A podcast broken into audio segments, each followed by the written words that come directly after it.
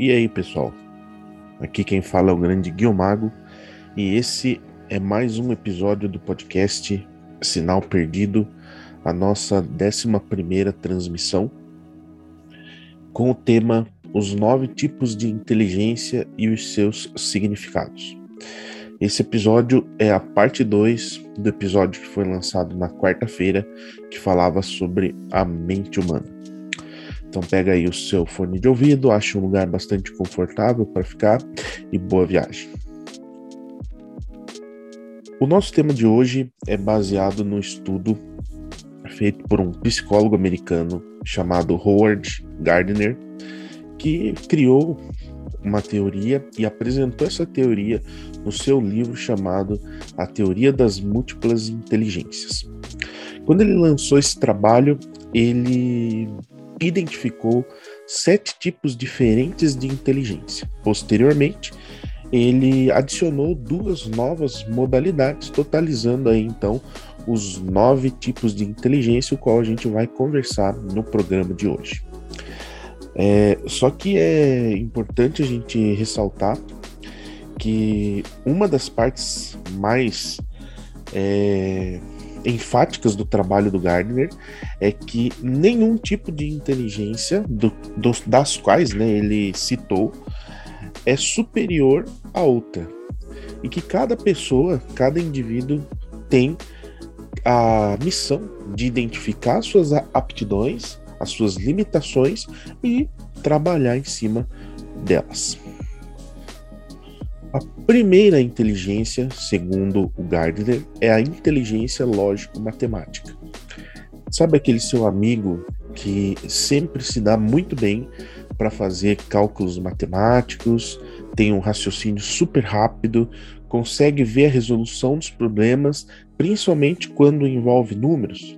Esse cara é uma pessoa dotada de inteligência lógico-matemática.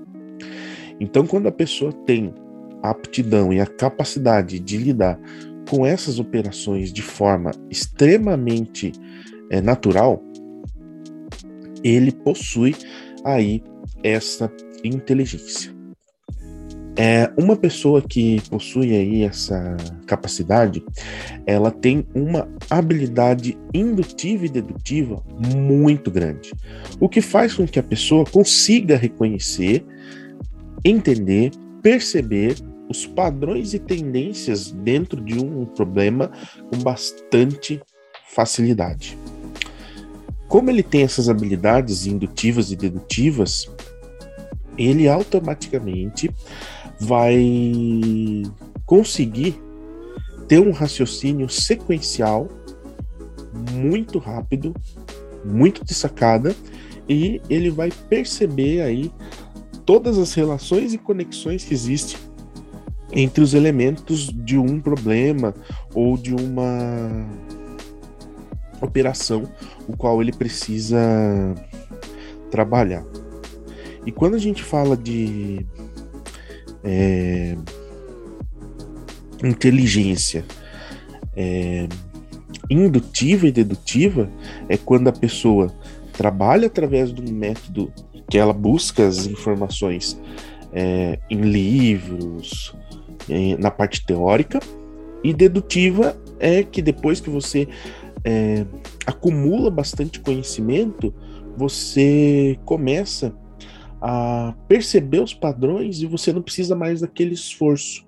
Então, é, é como se fosse assim: a gente precisa primeiro aprender a teoria para depois a gente colocar na prática. E essas pessoas, elas sempre vão buscar primeiro o conhecimento teórico e depois que ela juntou todo esse conhecimento teórico necessário para resolver determinado tipo de coisas, ela vai conseguir aplicar isso na prática.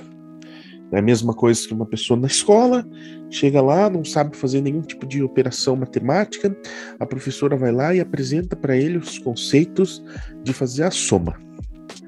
Aí quando a criança aprende a fazer a soma, ela não precisa mais buscar conhecimento teórico sobre como somar.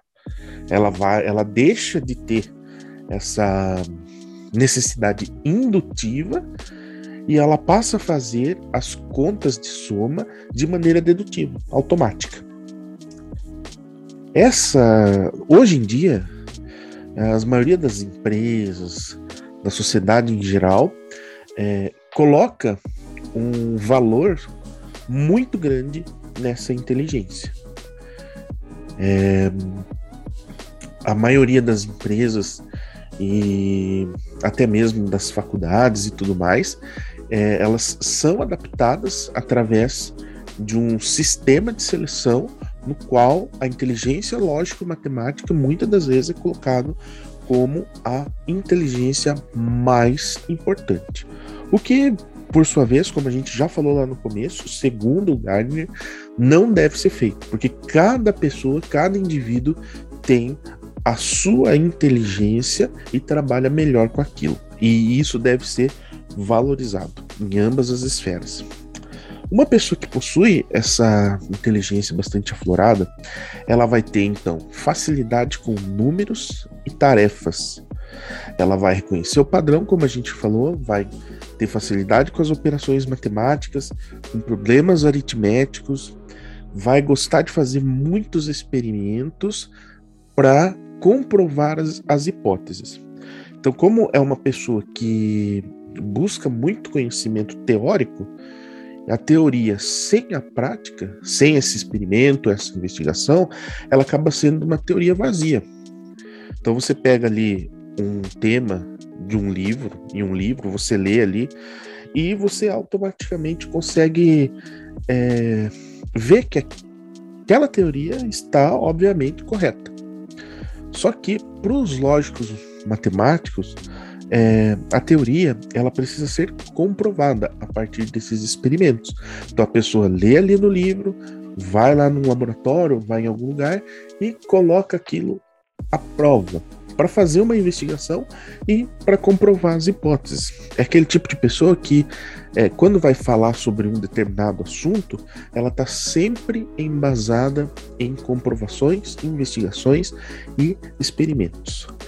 É uma pessoa que está muito atraída com jogos e desafios de estratégia e de lógica, e também é bastante atraído por testes de inteligência. Então aqui nós temos as pessoas que estão totalmente ligadas aos números e a toda a informação que o conhecimento numérico pode nos oferecer. Lembrando que não é segredo para ninguém, mas a maioria das coisas no nosso dia a dia é resolvido através da matemática. Desde o funcionamento de um computador, funcionamento de um celular, né, como que o celular funciona, como recebe ligações, envia ligações, tudo isso é resolvido com lógica matemática. O segundo tipo de inteligência é a inteligência linguística. O próprio nome já nos ajuda a entender qual é o tipo de inteligência que a gente vai falar agora. Quando a pessoa tem uma habilidade de usar as palavras e a linguagem de forma bastante efetiva, ela tem inteligência linguística.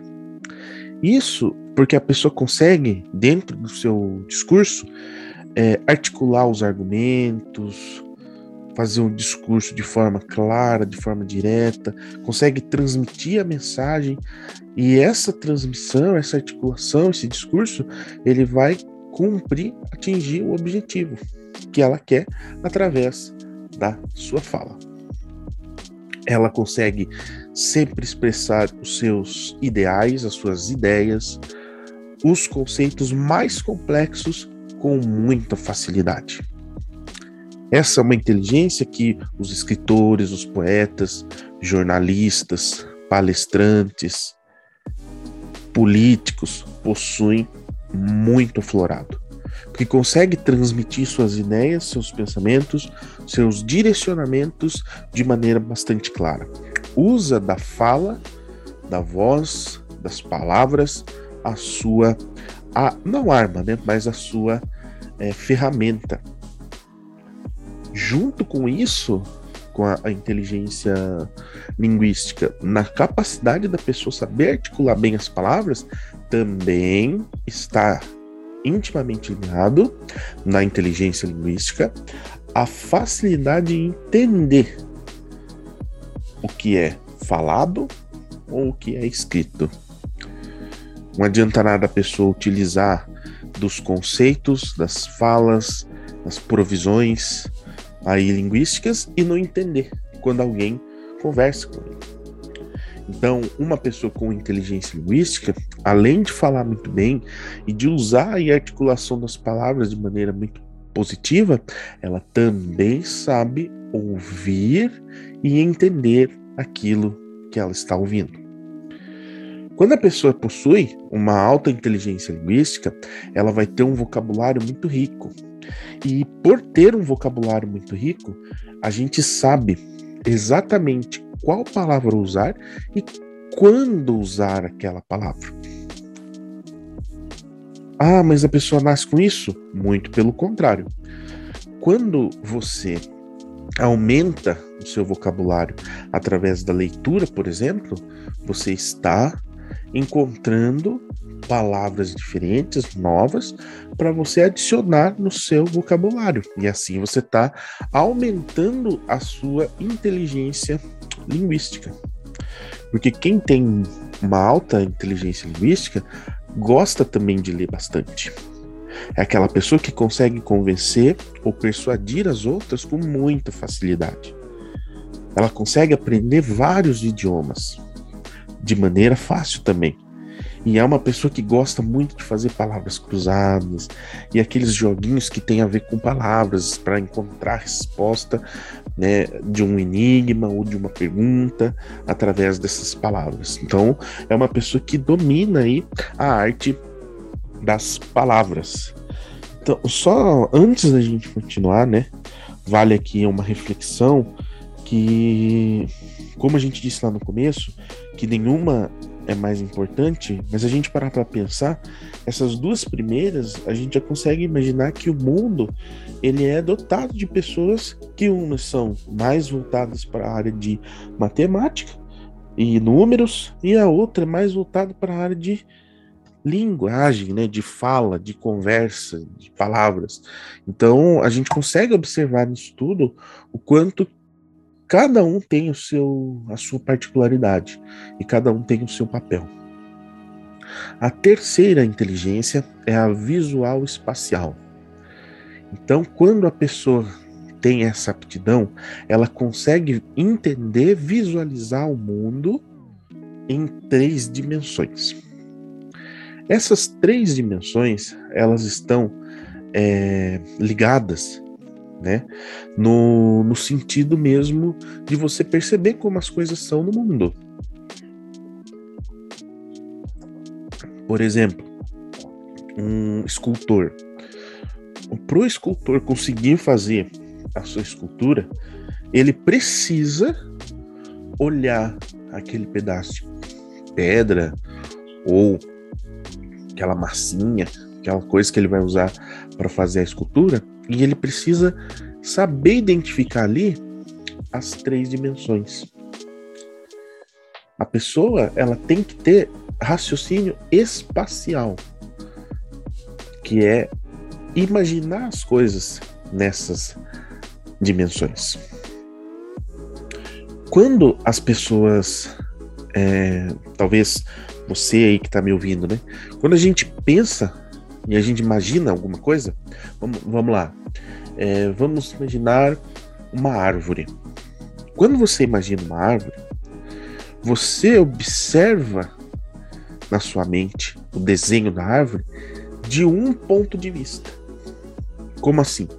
Você está de frente para a árvore, então na sua cabeça ela está desenhada apenas uma parte. A pessoa que tem raciocínio espacial, ela não vê só uma parte da árvore, ela vê a árvore como um todo.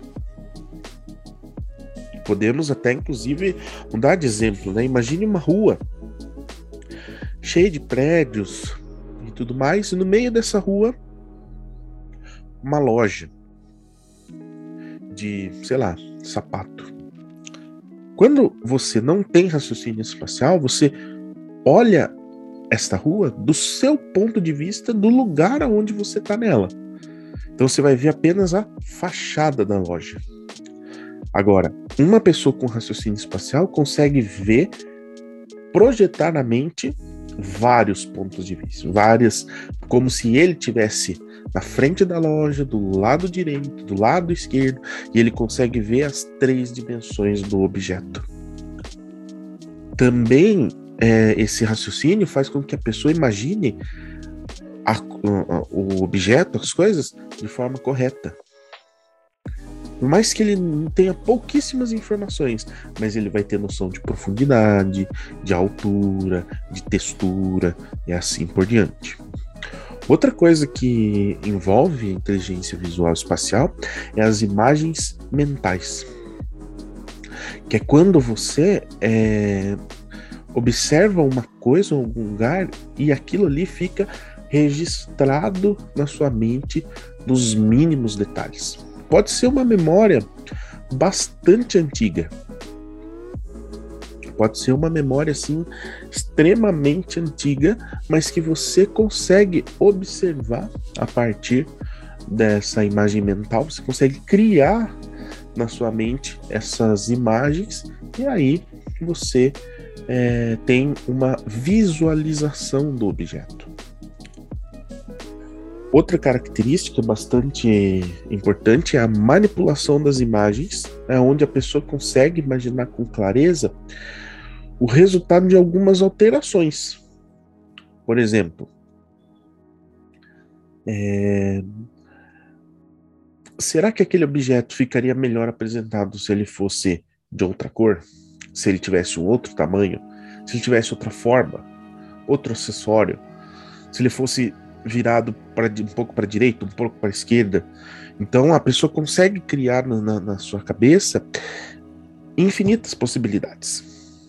E, obviamente, né, depois de falar tudo isso, a pessoa tem também habilidades artísticas. Então, ela consegue fazer escultura, pinturas. É muito comum em pessoas que trabalham com navegação, arquiteto, escultor, pintor, design, piloto.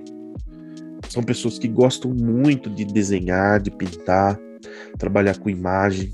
Tem uma percepção espacial, como a gente falou, muito boa, habilidades de navegação, senso de direção. Gosta de jogos que são quebra-cabeça, labirinto. E é aquela pessoa que sonha acordado com muita frequência. Por quê? Porque a, a mente artística dela é o que prevalece.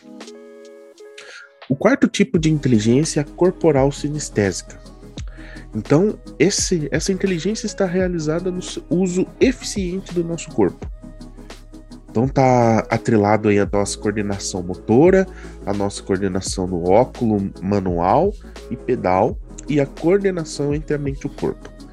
Então vamos lá, para vocês entenderem. Pessoas com essa inteligência, então elas têm objetivos relacionados ao corpo, toque e movimento certo? Então são pessoas que estão muito ligadas, por exemplo, às atividades físicas. Como ela tem uma coordenação entre a mente e o corpo muito boa, é, elas conseguem ter muito interesse por atividades que precisam ser voltadas para o aperfeiçoamento e para o timing. Por exemplo, atleta, artesão, dançarino, acrobata, cirurgião. Cirurgião precisa ter a mão firme. Atleta também precisa ter ali uma resistência muito boa.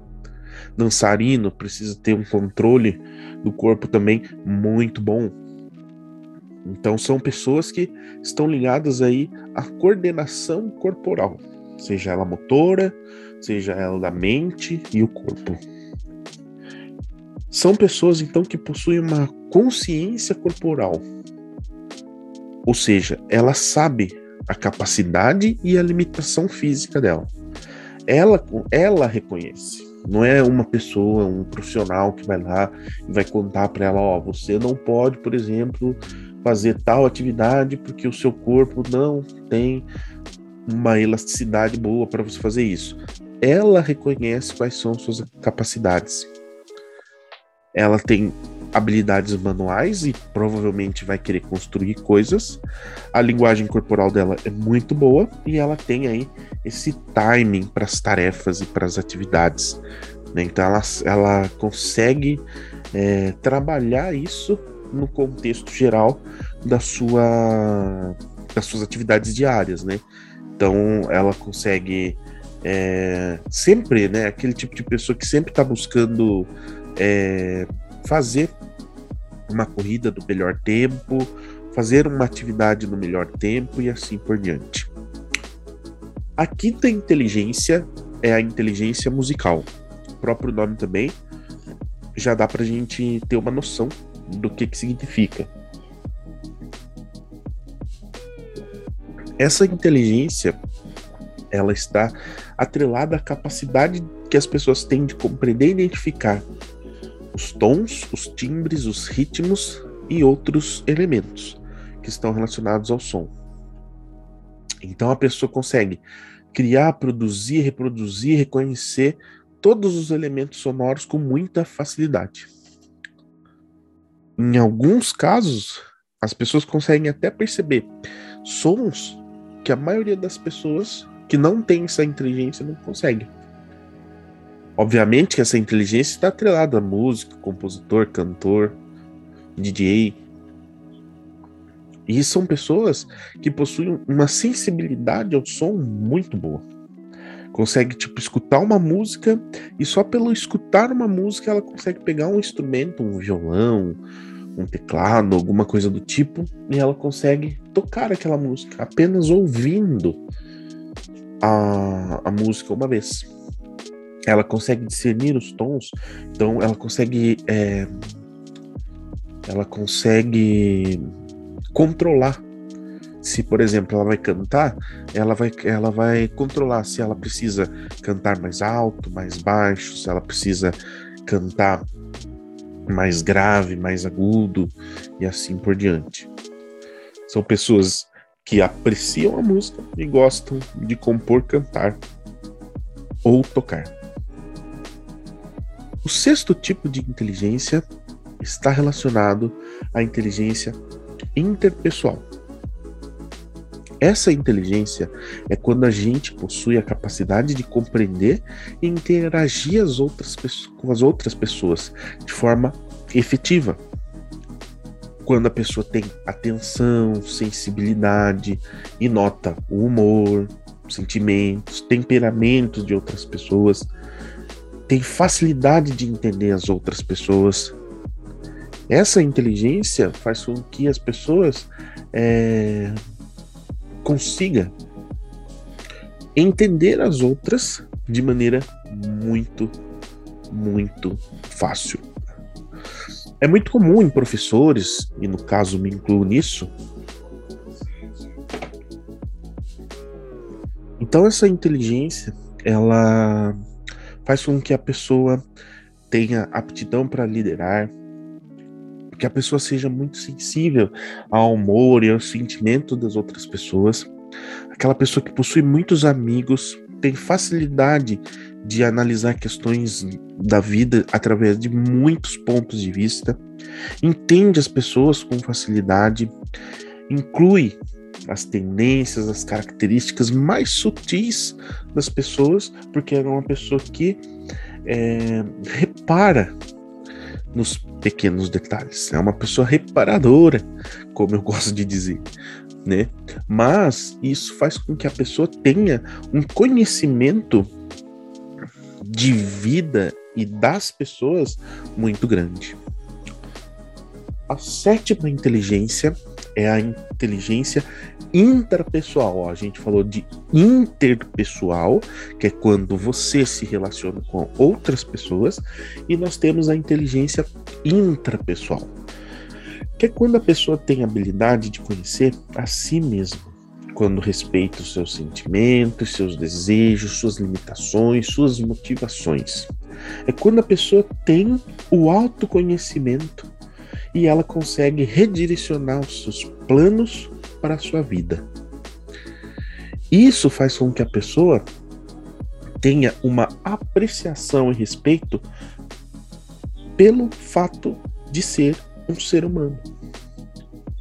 É quando ela se conhece, ela sabe dos seus sentimentos, das suas angústias, das suas tristezas, da sua vida de forma em geral. É muito comum em psicólogos, líderes espirituais e filósofos.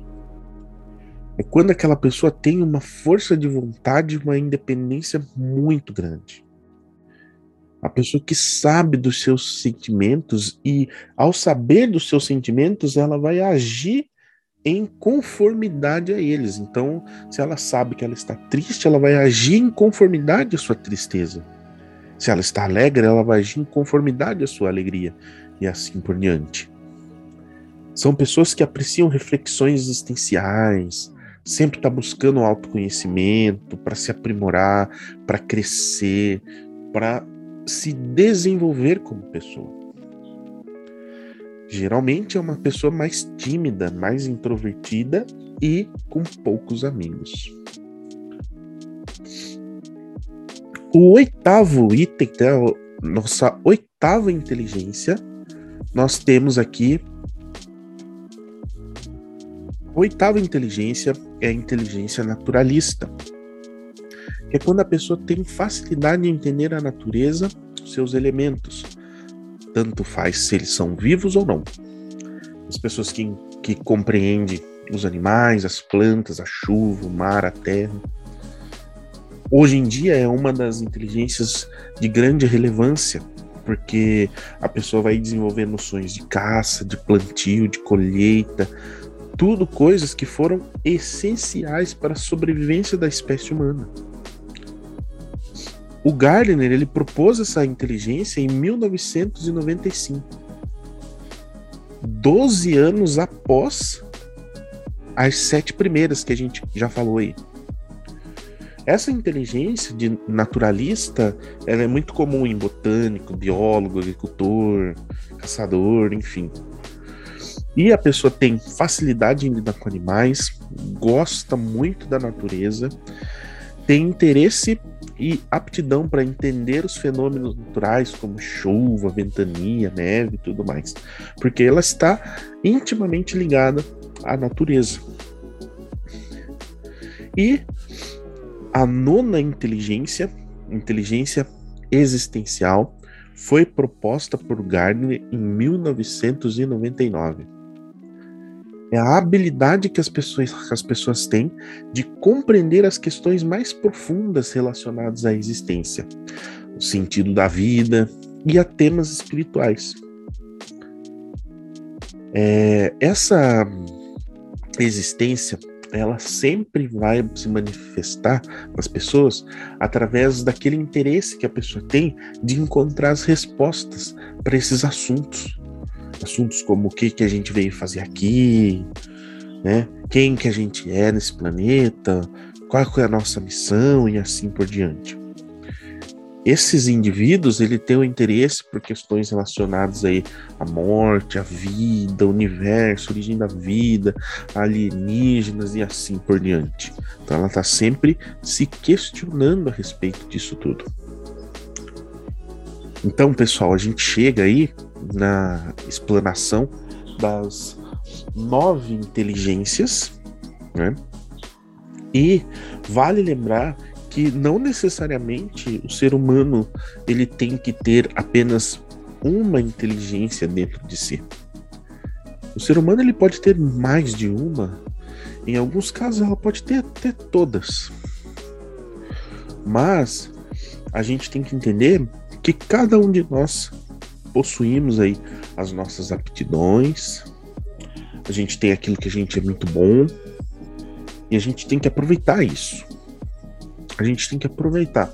Não falando em vocação, né, que você deve procurar aquilo que você tem maior facilidade ou que você tem uma vocação para aquilo e tudo mais. Não falando disso, mas dizendo que todo mundo tem um conjunto de aptidões e essas aptidões vão formar quem você é.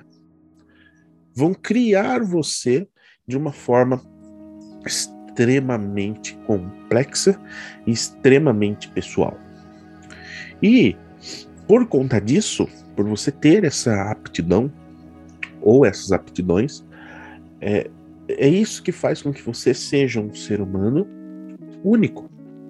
E compreender isso faz com que você entenda, por exemplo, até onde você consegue ir, quais são suas limitações, o que, que você vai precisar fazer para, de repente, melhorar uma habilidade ou, de repente, suprimir algo que está fora de prumo, né, ou fora de nível.